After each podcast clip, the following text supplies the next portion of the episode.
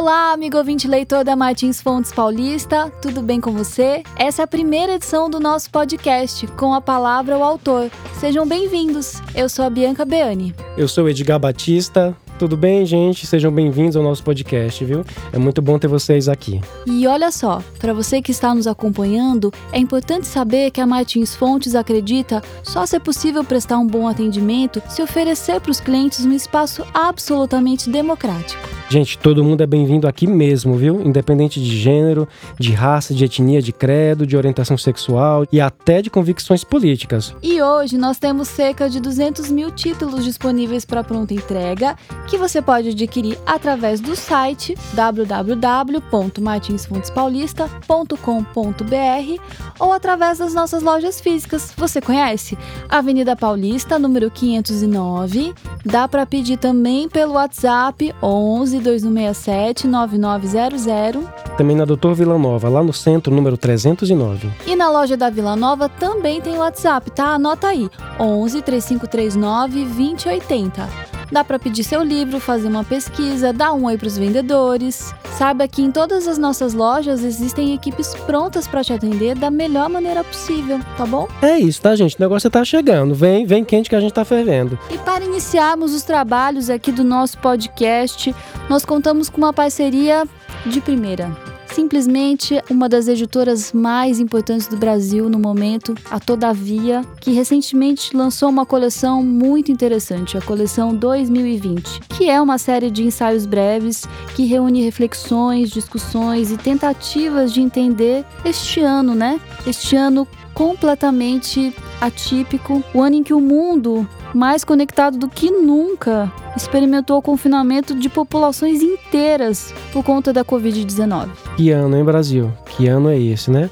Escalada de morte, fronteiras fechadas, saúde mental coletiva, tá todo mundo ficando louco, viu? E aqui no Brasil, toda essa questão tá, foi acentuada, a gravidade da questão da Covid-19 foi acentuada por algumas, por algumas, algumas questões a mais, né? Que a gente tem que conviver todo dia. Governo Bolsonaro, crise econômica, pandemia nas favelas, violência doméstica e a questão da educação e do acesso digital, né? Além da questão da Covid nas comunidades indígenas. E essa coleção que foi toda desenvolvida e pensada durante a quarentena e com lançamentos desde junho desse ano, ela reuniu autoras e autores que se dedicaram de fato a refletir e a provocar o pensamento em livros breves, atuais e contundentes. Eu anotei aqui o nome de alguns deles, a gente vai falar para vocês, ó. A economista Laura Carvalho, tem também a arquiteta e urbanista Joyce Bert, a antropóloga Aparecida Vilaça, a psicanalista Maria Homem, o filósofo Marcos Nobre, o professor da Faculdade de Direito da USP, Conrado Ubner, o cientista político Leonardo Avritzer, também os escritores Juliana Borges, Sacolinha e o Ricardo Terto, os jornalistas Edu Carvalho, Ana Virginia Balossier, Guga Chakra, Vinícius Torres Freire e Zeca Camargo, além da microbiologista Natália Pasternak e a cientista Jaqueline Góes. E hoje, aqui na nossa primeira edição, vamos apresentar para vocês a antropóloga Aparecida Vilaça. Ela é autora do livro Morte na Floresta. Com a palavra, a autora. Meu nome é Aparecida Vilaça e eu sou autora de Morte na Floresta, da coleção Ensaios sobre a Pandemia, da editora Todavia. É, eu sou formada em biologia na graduação e depois eu fiz mestrado e doutorado em antropologia social no Museu Nacional, que é o lugar é, onde eu exerci minha atividade profissional como professora por toda a vida. Eu sou professora então do programa de pós-graduação em antropologia social do Museu Nacional da Universidade Federal do Rio de Janeiro. E meu trabalho basicamente é dar aulas né, para alunos de mestrado e doutorado, fazer pesquisa de campo. Eu faço pesquisa de campo entre os Wari, um povo indígena de Rondônia, desde 1986. E, embora tenha feito uma pesquisa mais concentrada durante o tempo do meu mestrado e do meu doutorado, nos anos 80 e 90, eu costumo é, ir e ficar com eles lá ainda um mês, mais ou menos, todo ano. Ainda fazendo pesquisa é, e escrevendo sobre eles, porque isso é sem fim, né? Muita coisa para aprender, é, muitos é, ensinamentos, a língua, tudo isso é um processo de longo tempo. Então, eu ainda me sinto uma aprendiz entre os Wari, que têm sido meus professores e depois meus amigos e se tornaram minha família também com o passar dos anos.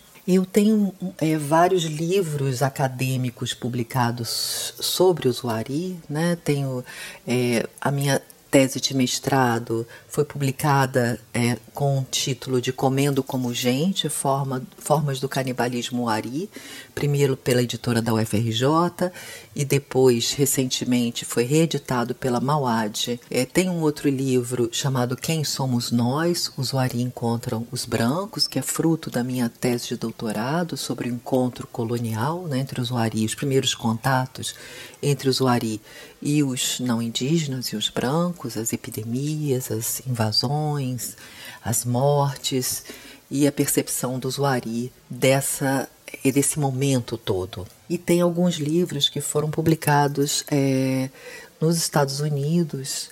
Um é Strange Enemies, sobre o encontro do Zuari também com os brancos. Ele é uma, uma versão, né, uma tradução desse meu livro Quem Somos Nós. E Praying and Praying, Christianity in Indigenous Amazônia, que também foi publicado nos Estados Unidos. Esse não tem uma versão é, no Brasil, que é sobre o processo de conversão do Zuari às missões evangélicas, nesse caso da, da New Tribes Mission e toda a percepção deles. O meu foco é sempre na percepção do Zuari desses momentos do encontro colonial. E há o incentivo, né, o, o a entrada para escrever esse livro, Morte na Floresta, veio de uma solicitação do meu editor, na Todavia, o Flávio Moura, que estava está organizando, junto com os demais editores, estava organizando essa coleção e me pediu para escrever, né, me, me, me, perguntou se eu estaria interessada em escrever um livro sobre a pandemia entre os povos indígenas. E eu fiquei muito feliz com o convite, porque é, a gente já estava mais ou menos, acho que era abril, né, em plena pandemia, e muita aflição com o que estava se passando na Amazônia, né, vendo as notícias, recebendo mensagens dos indígenas, lendo as publicações publicações deles né, na rede social e vendo o desastre que estava acontecendo. Então eu senti isso como uma oportunidade muito boa de eu poder me posicionar e me colocar, né, um ponto de vista antropológico e principalmente a partir do meu conhecimento sobre a Amazônia, sobre os indígenas, especialmente sobre os Wari, me, me, posicionar e colocar algumas ideias que pudessem complementar as coisas que já estavam sendo ditas é, na, na, tanto no, na, na internet quanto nos jornais. Então, a pesquisa bibliográfica para esse livro não foi uma pesquisa assim muito trabalhosa, no sentido de que já é uma literatura que eu lido constantemente no meu trabalho, né? Essa questão justamente dos encontros coloniais, é, de como é, os, os, indígenas vêm sofrendo todos os tipos de opressão, viver as epidemias, né? Que são várias epidemias, essa é uma delas e, e como eles percebem a questão da doença, das epidemias, das mortes.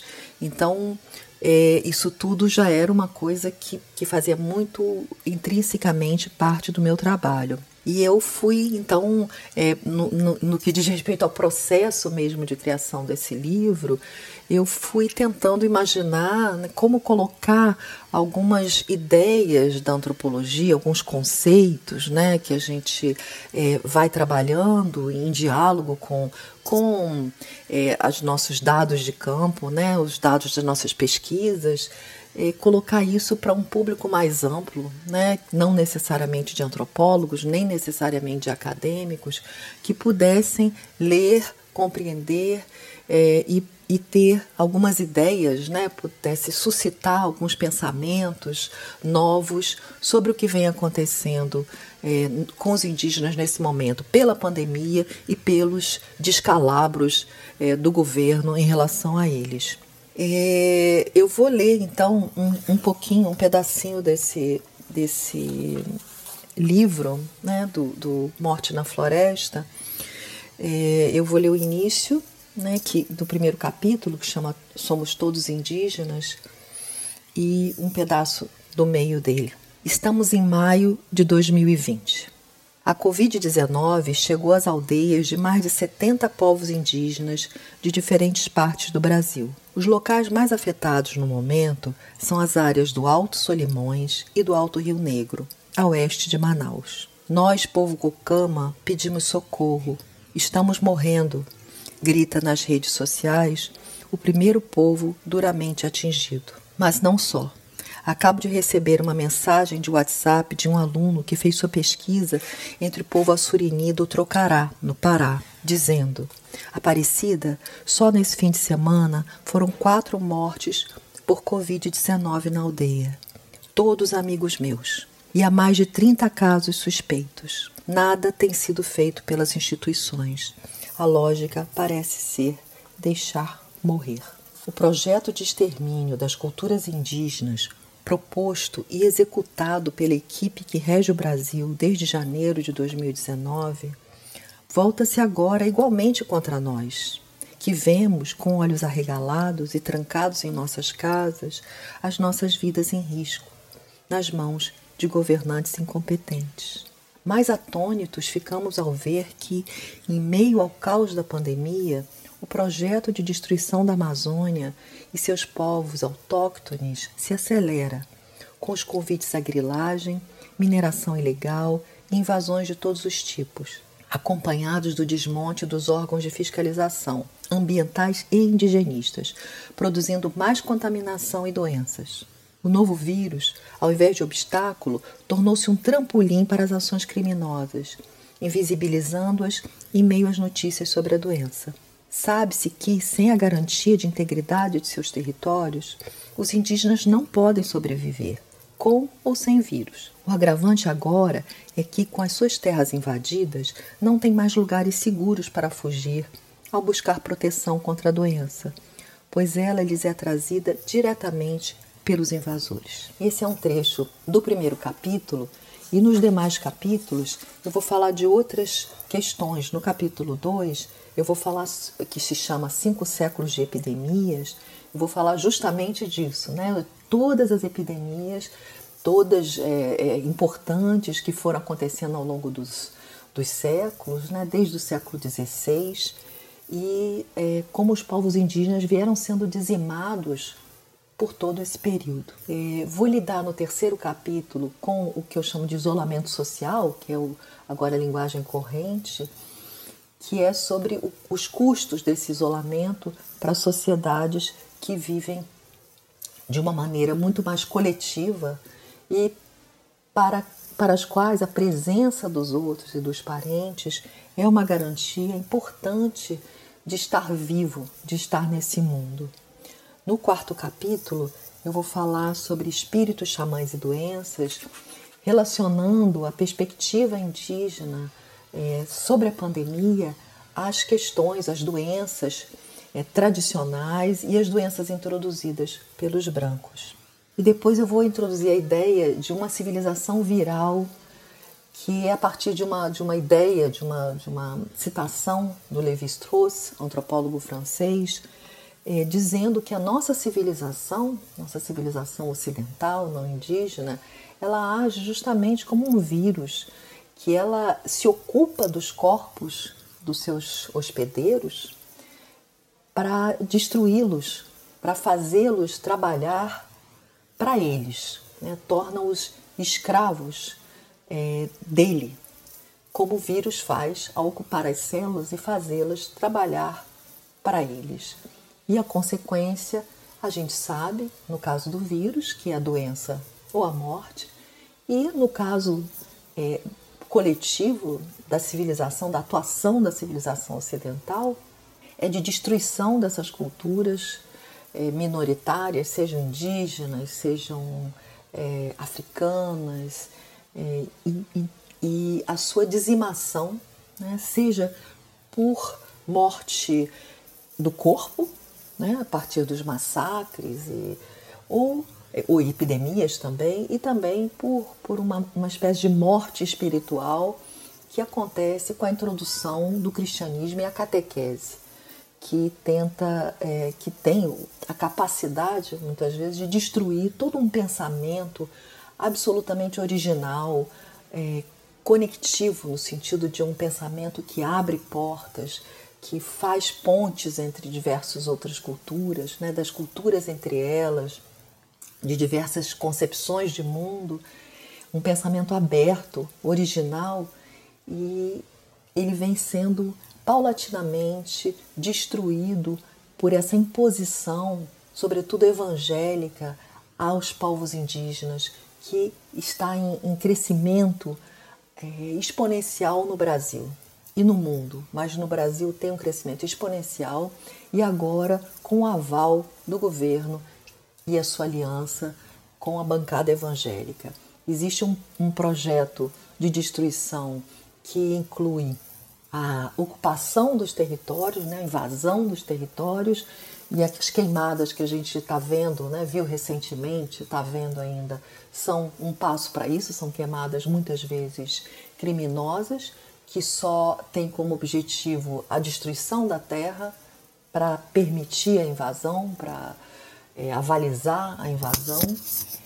A questão das epidemias, né, esse descaso com as epidemias que tem como consequência mortes, principalmente de líderes indígenas que é, davam voz a muitas pessoas e davam voz a esse pensamento e que tinham uma atuação política essencial para a defesa dos seus, seus territórios, suas culturas, e essa morte é, de, um, de um pensamento através da catequese e da condenação dos missionários, né, da parte dos missionários, de todo, todos os aspectos tradicionais dessas culturas.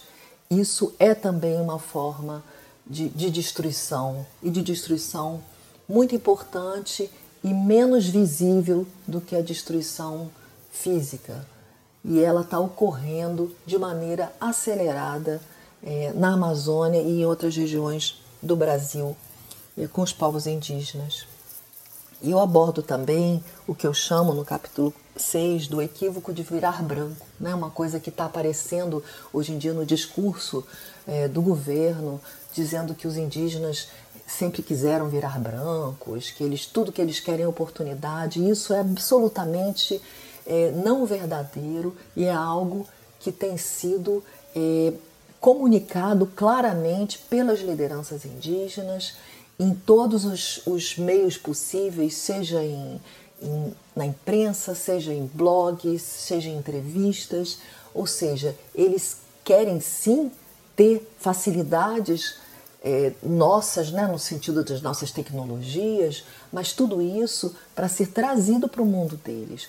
É lá que essas coisas fazem sentido. É na vida deles, na vida comunitária, na vida entre parentes, que todos esses bens, né, que sejam os remédios, tecnologias, celulares, passam a fazer sentido. Então, essa ideia é absolutamente não verdadeira, é uma ficção criada justamente para é, acelerar, né, para sustentar esse projeto de destruição que, no fim, é, tem por objetivo a, a, a, ocupação das terras indígenas, né? porque esses, é, os indígenas gostariam, quisessem virar brancos e virar na cidade, as terras ficariam desocupadas e prontas para serem ocupadas por madeireiros e mineradores e garimpeiros que vão transformar todos esses territórios em desertos. Né? As áreas ocupadas pelos indígenas são hoje, quando se vê mapas satélites, são as únicas áreas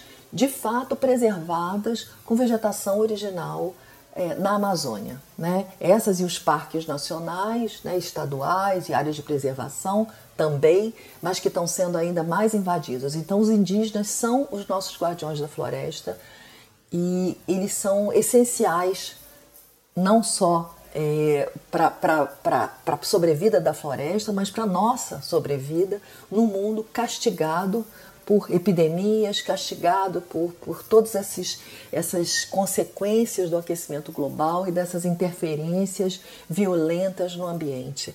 Então, o livro acaba com uma, um capítulo é, positivo, no sentido um capítulo para dar esperança, chamado Reconectando, que é onde eu procuro levantar algumas ideias, né, muitas vezes já proferidas na boca, né, na fala dos indígenas, sobre outras possibilidades, né, outras possibilidades de mundo que eles conhecem bem e que eles estão prontos a nos ensinar e que é, nós precisamos ouvir. Né? Então eu cito muito no livro o líder Yanomami, xamã Davi Copenaua, que tem produziu junto com o antropólogo Bruce Albert em parceria um livro fantástico que se chama A Queda do Céu. Cito Ailton Krenak, que tem escrito muito, né, ideias para adiar o fim de mundo, A Vida Não É Útil, que são livros que estão sendo traduzidos em vários países, estão recebendo prêmios. Então, eles estão falando e a gente deve ouvi-los. Eu, recentemente, quer dizer, dois anos atrás, escrevi também um livro publicado pela Todavia, chamado Paletó e Eu, Memórias do Meu Pai Indígena, onde eu também procuro traçar a vida, né, a biografia de um importante líder Wari, de um importante pensador que eu tive a sorte de ter como pai adotivo. Foi um, um, um, pensador que me adotou como filha há 30 anos atrás e que é, teve uma relação comigo né, de, ao longo de todos esses anos, de todas as minhas visitas. Ele veio para cá vários, várias vezes ao Rio de Janeiro e eu, depois da sua morte em janeiro de 2017, comecei a escrever sobre a sua vida e a minha perspectiva sobre essa, essa vida tão excepcional dele. Um homem que é, até 50, 60 anos atrás vivia na floresta sem nenhum contato com os brancos e ao final da sua vida, aos 80 anos, estava é, ciente dessas tecnologias de Skype, de computador, de celular. Então, é uma, uma biografia do que eu considero um homem excepcional e foi uma forma também que eu encontrei de apresentar o Zuari para um, um, uma, uma, um público leigo, né? um público de não antropólogos, mas que pudessem então compreender um pouco é, dessa, dessa vida desse povo e, por conseguinte, dos povos da floresta de uma forma mais, mais sensível, talvez, ou mais emocionada, porque esse livro foi escrito com muita emoção pela perda dele. Então, é um, é um livro que eu acho que é cada vez mais necessário a gente ter esse tipo de literatura para que é, esses povos sejam conhecidos, para que eles sejam valorizados é, no seu pensamento, não só como protetores da floresta, que eles são, mas porque são filósofos e são pensadores sofisticados e que nós temos muito a nos beneficiar em ouvi-los e aprender com eles.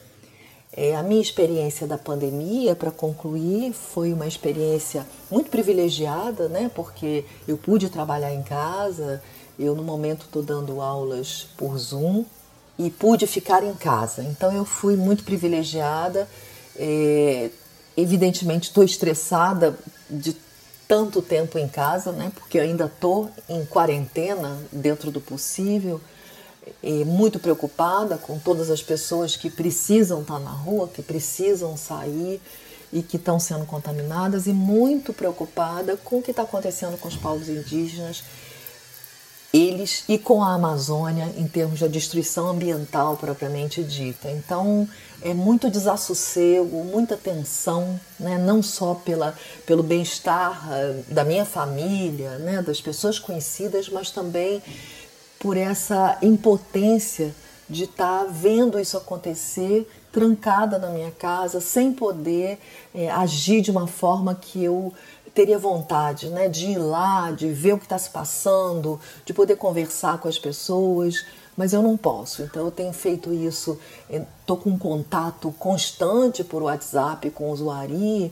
ou Facebook, e estou vendo o que é está acontecendo, lendo o que está acontecendo, o que me causa uma angústia cada vez maior e uma impotência cada vez maior. Então eu acho que a gente está num momento muito difícil da nossa história particularmente difícil é, para as pessoas economicamente menos favorecidas e muito, muito difícil para os povos indígenas e os outros povos minoritários, povos da floresta, dentre outros. Eu agradeço muito a participação aqui, foi um prazer para falar para vocês. Aparecida, muito gratos, apontamentos importantes, uh, curiosos para saber mais sobre a obra. Queridos ouvintes, a coleção 2020 da Todavia já está disponível em nosso site e também nas lojas físicas. Procurem saber, vale a pena. É só entrar lá no martinsfontespaulista.com.br ou até pelo WhatsApp, telefone 11 2167 9900. Um abraço para vocês e boa leitura. Até a próxima.